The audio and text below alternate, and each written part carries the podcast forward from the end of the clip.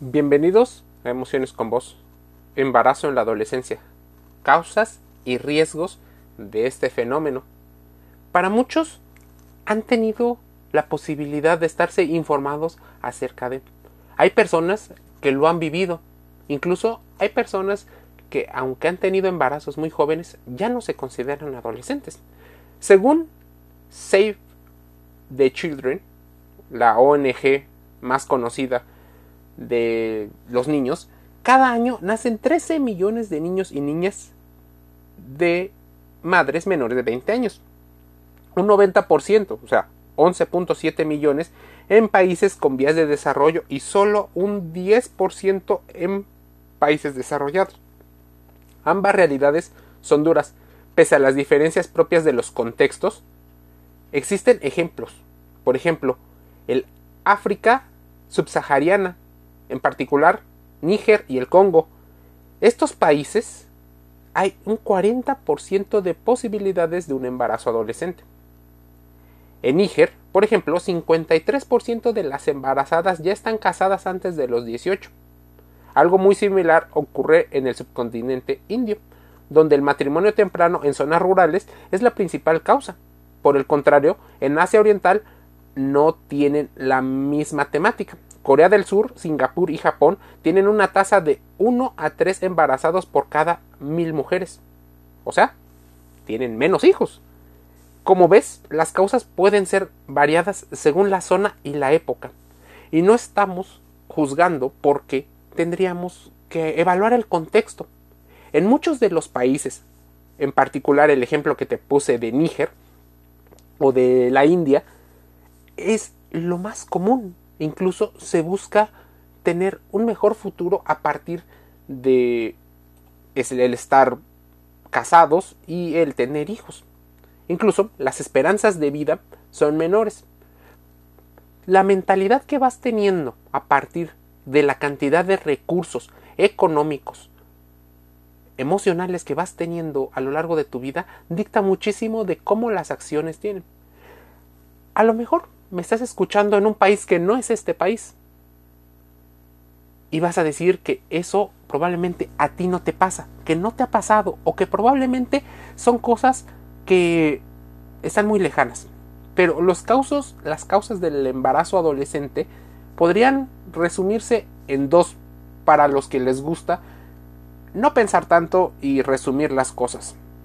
Las relaciones sexuales sin el uso de métodos anticonceptivos, el uso erróneo o equivocado de los mismos, y la otra es un concepto del amor, del matrimonio adolescente y del rol tradicional que en algunos lugares se considera como normal en la situación de las mujeres. Estas dos realidades explican por qué diferentes países y en diferentes regiones se están viendo muchos embarazos de madres adolescentes o madres jóvenes.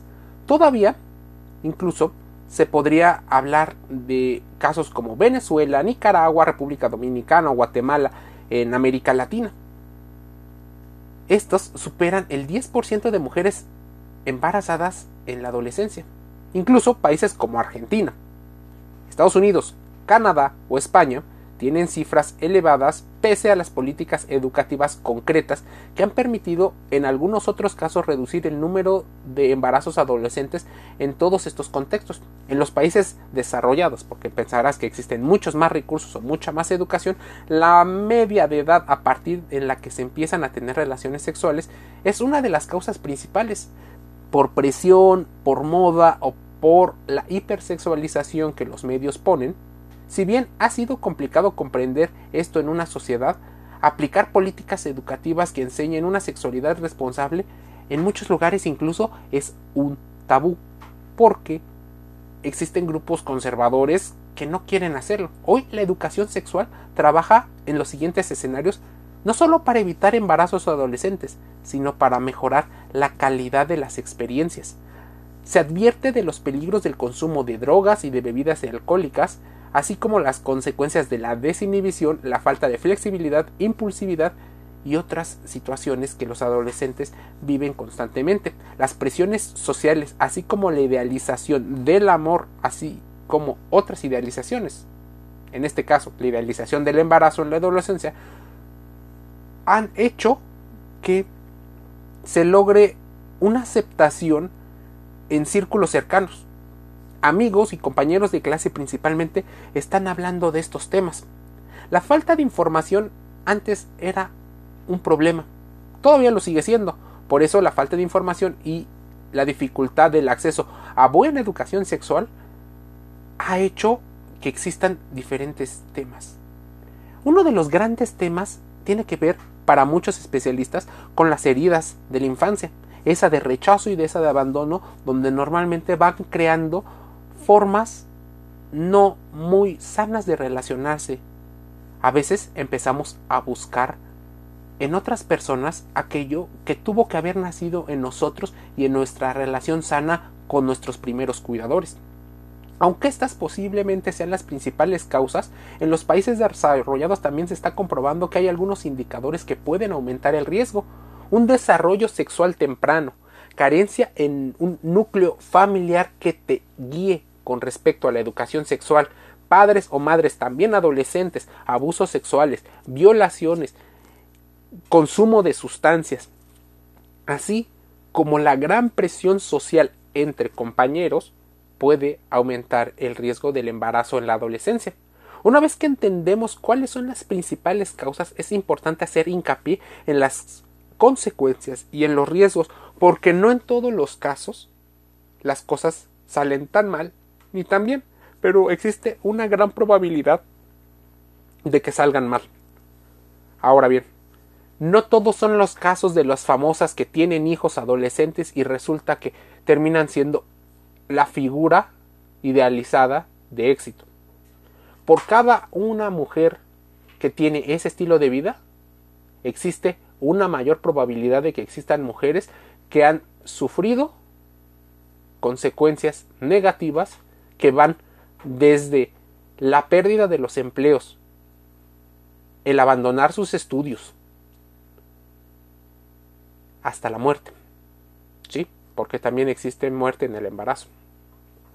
En el caso de los embarazos precoces, esta realidad se hace añicos. Pero eso no es lo peor.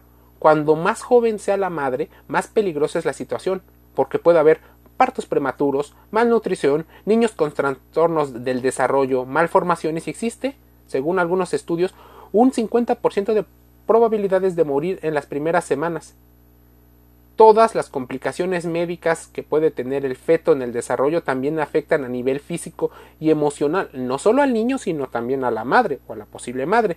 La falta de atención médica por desconocimiento del embarazo, el uso de algunas sustancias cuando no deberían de existir en el embarazo, riesgo de preeclampsia y eclampsia, riesgo de fisuras obstétricas, una lesión invisibilizada, efectos devastadores en la vida de miles de mujeres, alta mortalidad, complicaciones en los abortos clandestinos, embarazos unidos a enfermedades de transmisión sexual.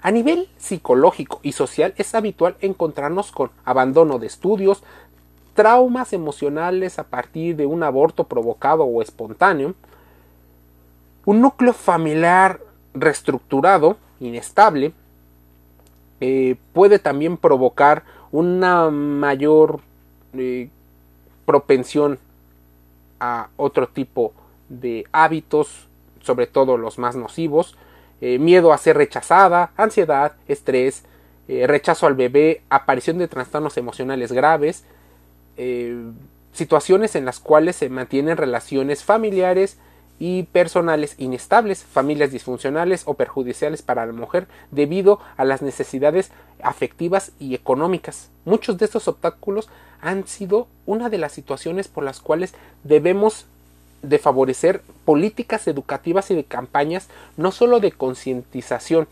sino de reducción del impulso comercial para que no se sexualicen la imagen de las mujeres, eviten